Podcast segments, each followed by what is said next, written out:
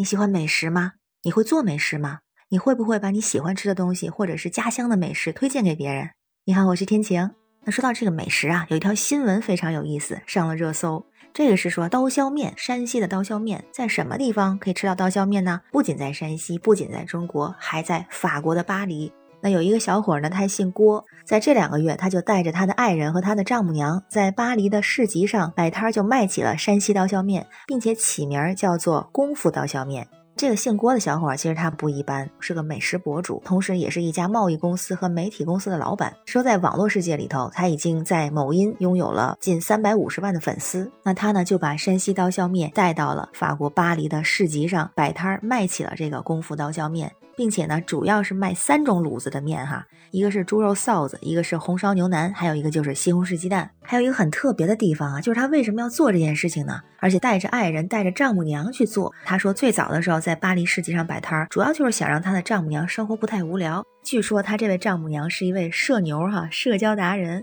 但是呢，在法国巴黎，语言啊、生活习惯都不一样。这个山西老太太好像就没有平时那么有活力了。但是等到朋友们来家里做客的时候，他就会给大家做起中国的传统美食。当大家纷纷对他表示称赞的时候，发现这个老太太非常的开心，脸上就洋溢起了自信还有幸福的笑容。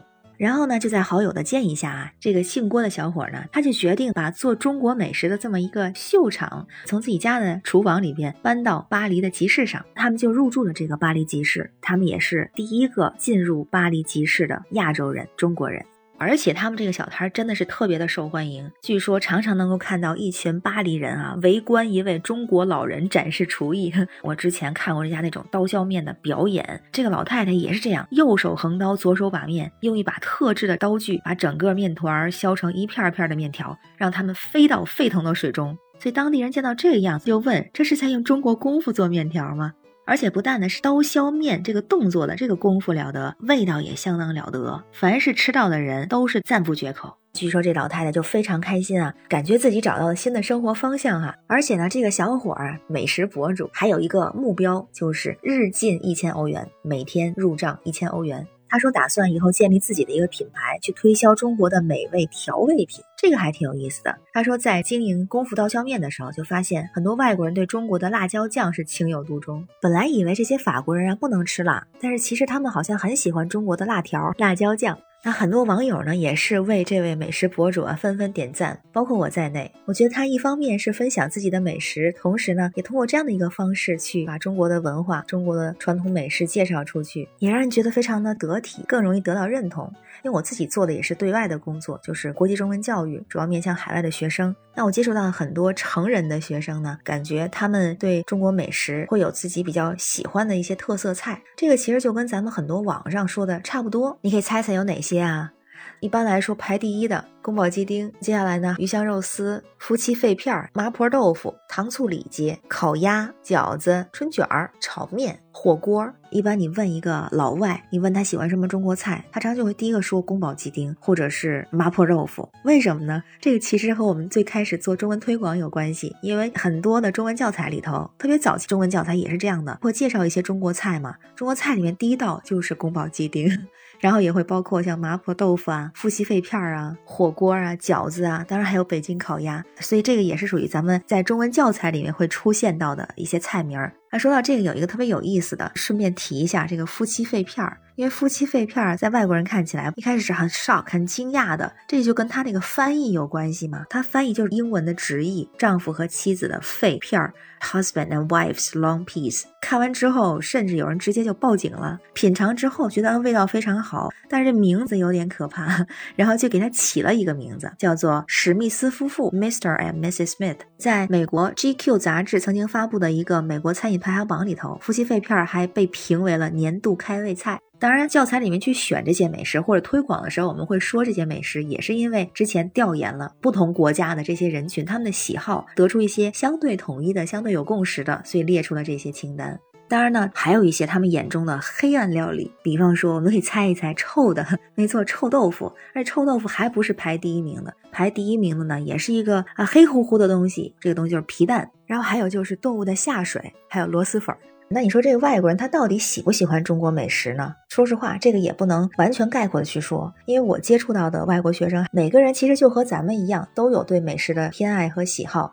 那我接触到的一些人里面，真的就是到了中国之后，就彻底爱上了中国美食啊，变成了一个中国胃。早上呢喝豆浆吃油条，中午呢吃炒菜，比方说宫保鸡丁，比方说西红柿炒鸡蛋，因为这个我会给他们推荐，我非常喜欢。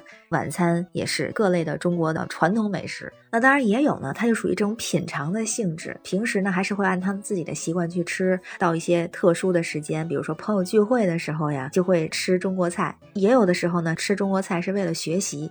比方说，我之前带过美国大学生，我们会组织活动，这个活动就叫做中文桌子，带他们去到周边的餐厅里边，中国餐厅里边去吃饭。吃了饭什么类型都有，新疆羊肉串啊、炒菜呀什么的都会有。这个过程其实也是一个体验学习的过程。当然呢，也有人他可能没有那么喜欢中国菜，还喜欢自己国家美食，就跟咱们也是一样，到了外地还想吃自己家乡的东西，所以也不能就啪拍一下桌子，就是说他们就是喜欢中国菜，就是不喜欢或者就是怎么样。我觉得每个人还是有不同的喜好，但是总的来说呢，接受的程度还是可以的。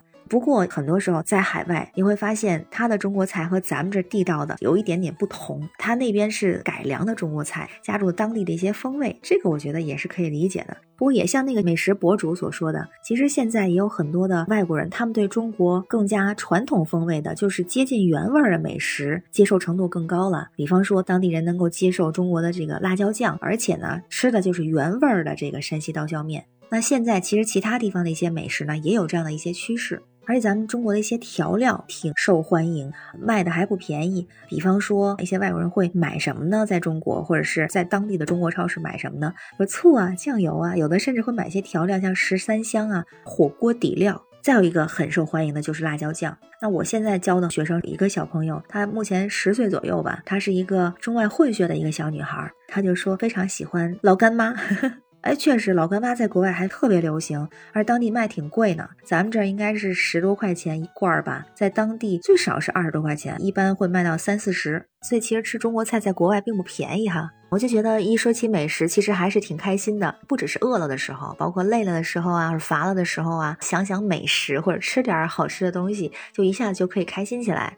而且我觉得，就像新闻里这种，我们可以把自己喜欢的美食介绍给其他人，或者把自己家乡的美食分享出去，不管是分享给其他城市的朋友，还是分享给更远的国外的朋友，也是一种沟通和交流，也是一种非常亲切的融合方式。我一直就觉得，音乐没有国界，美食也没有国界，通过美食可以。交朋友可以去进行文化的交互，还可以传递一些文化的信息，而且好像小小的美食就建立起了世界不同国家和地区之间的桥梁。也希望中国的美食还有中国的文化可以真正的走向世界。那我们每一个人都可以做中国美食、中国文化的传播者。